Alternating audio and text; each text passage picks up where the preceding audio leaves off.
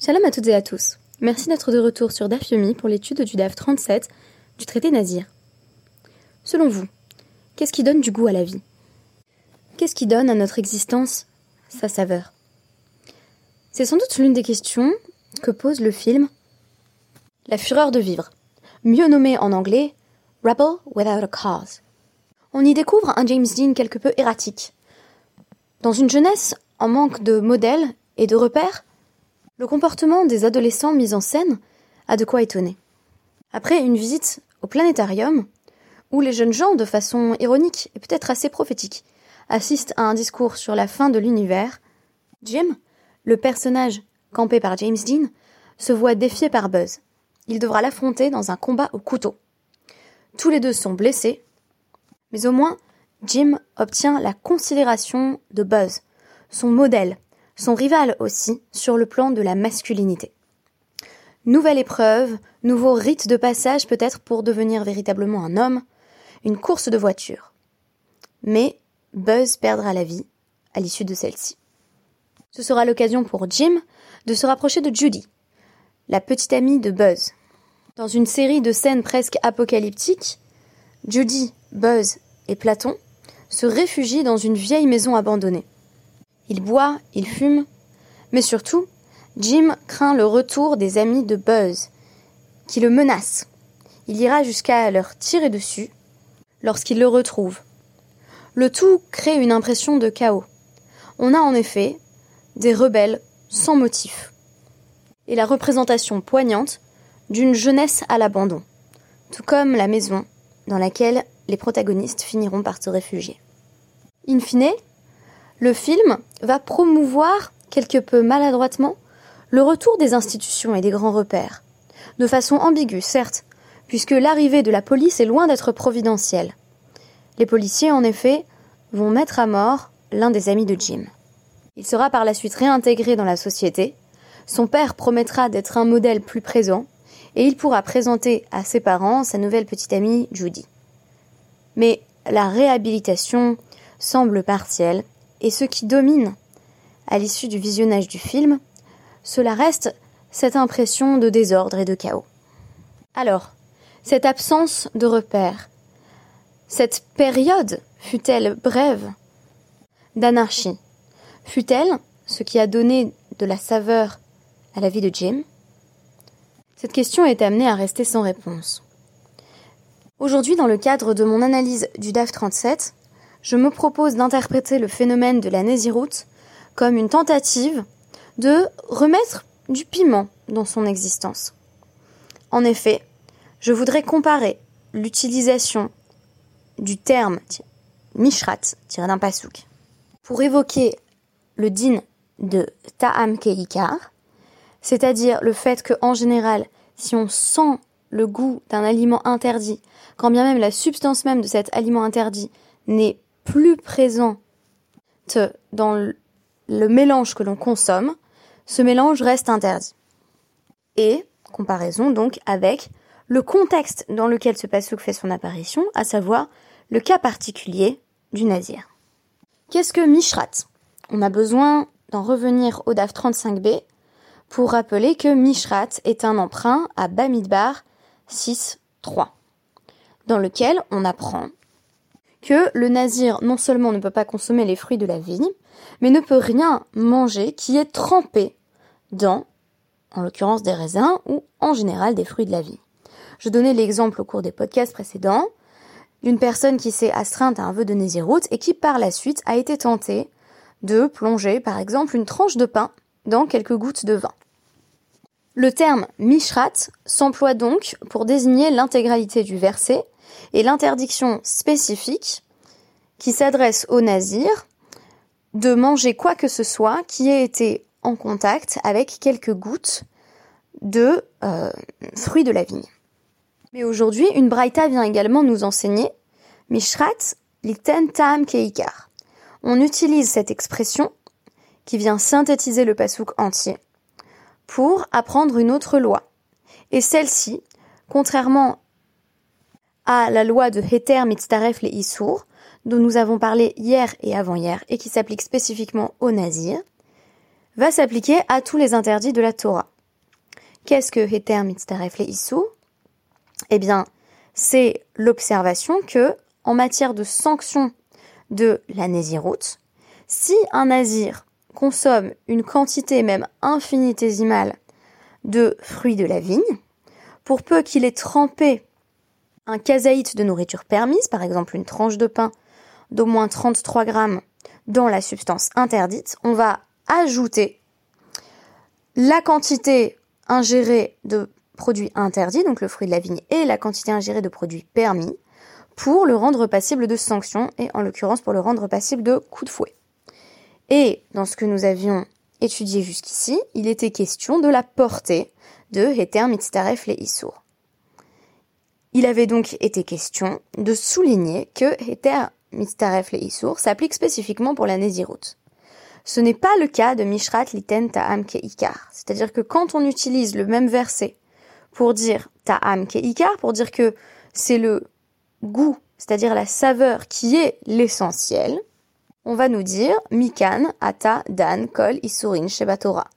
De là, tu peux déduire ou appliquer que cela s'applique à tous les interdits de la Torah. Qu'est-ce que ça veut dire tous les interdits de la Torah? N'importe quel aliment interdit. On pourrait penser qu'il n'est interdit que tant qu'il est réellement présent dans ce que je suis en train de manger. Je vous dis par exemple, j'ai une tranche de bacon. Si je la mets dans mon plat de, coquillettes, donc a priori elles sont tout à fait cachées, et que je mange du bacon, eh bien, on a ce qu'on appelle une tarovette, donc c'est un mélange de quelque chose de permis de quelque chose d'interdit. Évidemment, euh, c'est interdit. Alors il y a des règles spécifiques, des sous-règles bien entendu, comme Batel Beshishim, euh, qui indiquent que euh, si on avait donc plus d'un soixantième de porc par rapport aux coquillettes, ça pourrait dans certains cas ne pas poser problème. Mais ici, on pose une autre question. Qu'est-ce qui se passe si j'ai fait cuire donc mon bacon, je l'ai posé sur mes coquillettes et maintenant j'enlève le bacon. On a envie de dire, il n'y a plus de mamache. Le mamache, c'est ce qui est matériel, ce qui est substantiel. Donc, quel est le problème? Ta'am keikar. En réalité, c'est le goût qui est l'essentiel. Qu'est-ce que ça signifie? Que pour peu que quand je mange mes pâtes, je sente toujours le goût du bacon chaud, eh bien, les coquillettes elles-mêmes sont tout à fait interdites. Et on nous dit à ce sujet, im shara anavim b'mayim veyesh ben ta'am chayav. Par exemple, dans le cas d'un nazir, si il avait fait tremper des grappes de raisin dans de l'eau et qu'il a enlevé les grappes de raisin, maintenant il n'y a plus que de l'eau. Si on sent le goût des grappes de raisin, chayav, et qu'il a bu cette eau, bien sûr, il est passible de sanctions. Sauf que on ne dit pas que cet interdit ne s'applique qu'aux nazirs, mais plutôt mikan, atadan, kol isorin, shebatora. Cela s'applique à tout. Explication.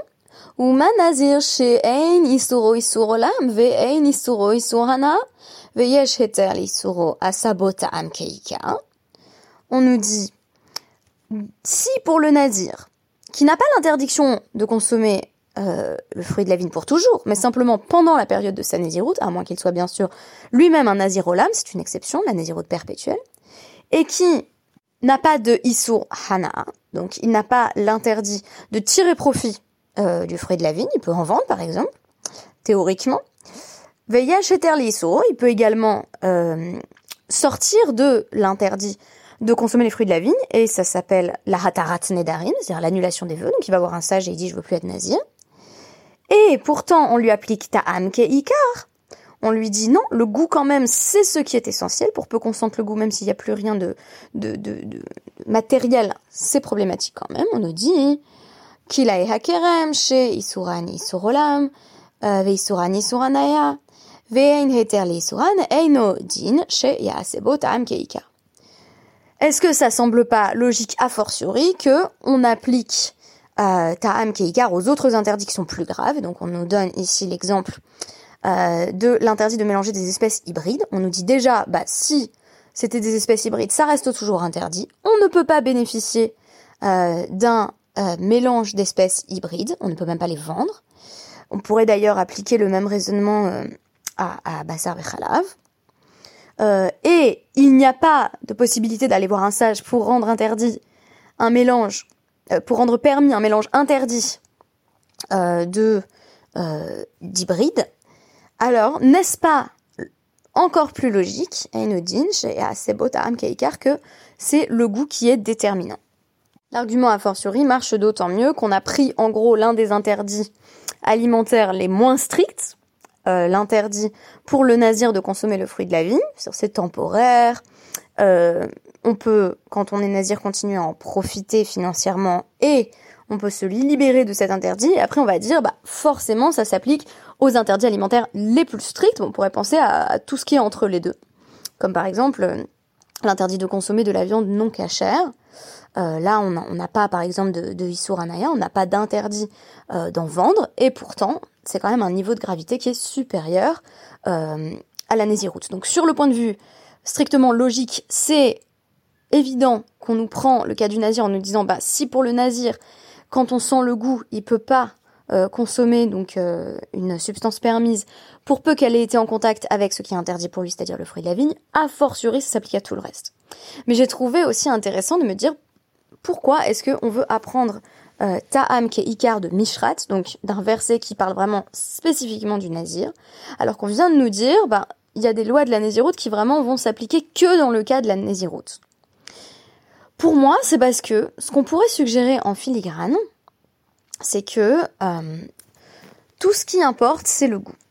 Le goût va finalement avoir beaucoup plus d'impact que la substance elle-même, de sorte que si la substance est absente mais que l'on sent toujours le goût, on a systématisation de l'interdit. Et si ce que l'on voulait nous dire ou nous suggérer, c'est que le nazir, le nazir a des motivations complexes et diverses, nous en avons beaucoup parlé. Certains nazirs ont des intentions plus louables les unes que les autres. Se distancier de la faute, cesser d'adorer sa propre beauté, se défaire d'un certain rapport à la matérialité. D'autres encore ont des motivations plus risibles, faire se lever une vache par exemple, ou espérer ne plus être alcoolique. Je me suis posé la question suivante aujourd'hui. Et si il y avait simplement des nazirs Nézirim, des Nézirotes, qui contractaient ce vœu, simplement pour s'occuper.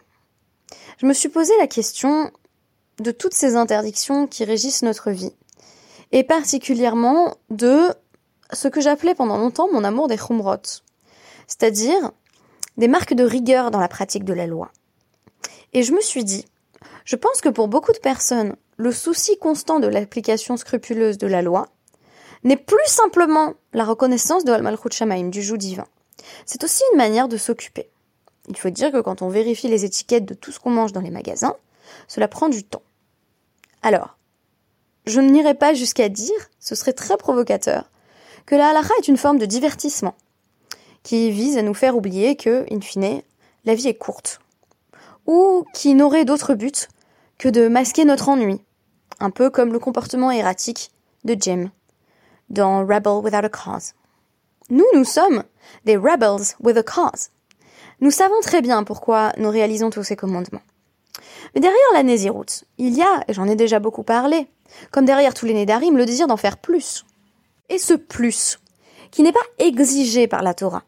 Et s'il venait manquer, ou plutôt tenter de combler un vide Et si l'on essayait de donner de la saveur à son existence en retirant l'une des saveurs les plus prisées dans euh, la littérature talmudique, à savoir le goût du vin. Et pourtant ici, l'attitude ambivalente du nazir prête à sourire. On nous parle d'un cas étrange. Ce nazir a donc euh, devant lui euh, un verre d'eau et il a trempé des raisins dedans en espérant que le goût euh, donc imbibe quelque peu afin de pouvoir boire ensuite ce qu'il faut bien appeler une eau aromatisée. Et on nous dit cela est interdit en vertu de ta'am keikar. C'est le goût qui est l'essentiel. Là-dessus, je dirais que les perspectives des sages ne manquent pas d'ambivalence. On a une forme de sympathie des chachamim vis-à-vis du phénomène de la nésiroute, dans certains cas, lorsqu'elle est justifiée. Mais s'il ne s'agit que de s'occuper, on voit combien la tentation est grande par la suite de jouer avec les limites de l'interdit, de braver les codes et les normes qu'on s'est finalement imposés soi-même. Et après tout, on nous le rappelle ici. Yesh heter leisur, il n'a qu'à aller voir une autorité rabbinique et faire disparaître la règle qu'il s'est imposée arbitrairement. Si bien entendu, il se l'est imposée arbitrairement.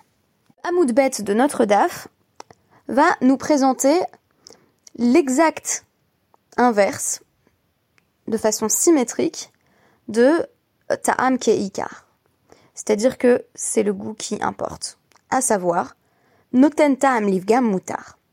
Il s'agit d'un autre concept alarique essentiel lorsqu'on étudie les lois de Kashrut.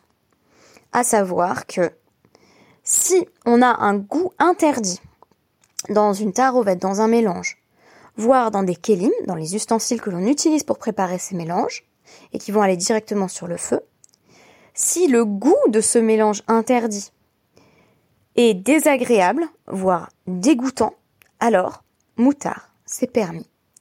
En d'autres termes, là encore, ce n'est pas la présence ou non de l'aliment interdit qui importe, bien que la plupart des commentateurs estiment par la suite qu'il faut tout de même que euh, la substance permise soit majoritaire. Ce qui importe, c'est le goût que cela laisse. Notentam livgam mutar vient dire en quelque sorte que si le goût est amer, cela ne pose pas de problème. En d'autres termes, l'interdit n'est pas de l'ordre de l'essence, mais plutôt de l'ordre de l'expérience. Est-ce que cette saveur interdite t'est délicieuse ou non? Si, à l'inverse, elle t'est exécrable, il n'y a, somme toute, aucun problème. Le principe de Notentam Livgam Mutar est au fond un paradoxe. À savoir que il est permis de manger tout ce que personne n'aurait en fait envie de manger. Puisqu'on n'en tire alors aucun bénéfice. Je ne peux m'étendre ici sur l'utilité du concept de Notentam Livgam Mutar, parfois aussi appelé Notentam Livgam tout court, en matière de halacha. Mais c'est là que vont intervenir des notions comme benyomo ou eino benyomo, notamment au sujet d'un ustensile de cuisine, quand il est question de déterminer si celui-ci a été utilisé ou non dans les dernières 24 heures. À partir de 24 heures sans utilisation, on parle systématiquement de noten ta'am livgam. C'est-à-dire que, a priori, on devrait pouvoir utiliser l'ustensile en question, ou du moins, l'interdit des n'est plus effectif. Je conclurai sur ce sujet qu'en matière d'interdit, ce qui importe, ce n'est pas tant ce que l'on mange, mais ce que l'on perçoit quand on le mange. Et ce que l'on essaye de parvenir à ressentir lorsque l'on consomme tel ou tel aliment. Quand on boit de l'eau qu'on a au préalable aromatisée aux grappes de raisin, on désire là encore, comme dans le cas de cette personne qui trempait euh, sa tranche de pain dans quelques gouttes de vin, on essaye de contourner l'interdit. Or, ce qui importe, je le rappelle, ce n'est pas la substance, mais le goût. Il irait de soi que si l'aliment interdit lui-même était présent dans le mélange, ce mélange ne pourrait pas être consommé. Mais on ne peut pas non plus s'acquitter de ses obligations en faisant simplement disparaître l'objet incriminé, pour peu que celui-ci ait laissé une trace. Je proposais de réinterpréter allégoriquement l'apparition de Tam ke Ikar dans le contexte de Mishrat au sujet du nazir, comme une allusion au fait que le nazir lui-même est en recherche d'une saveur essentielle à donner à sa vie, et cherche peut-être à combler un manque ou un vide. Enfin, j'évoquais que le parallèle inversé de Notenta Livgam implique que lorsqu'on ne sent plus le goût, la substance elle-même est presque laissée de côté ou perçue comme indifférente. Voilà qui nous démontre bien qu'en matière d'interdits alimentaires, le rapport que nous entretenons aux aliments interdits est plus important que leur présence réelle et leur matérialité pure. Merci beaucoup et à demain.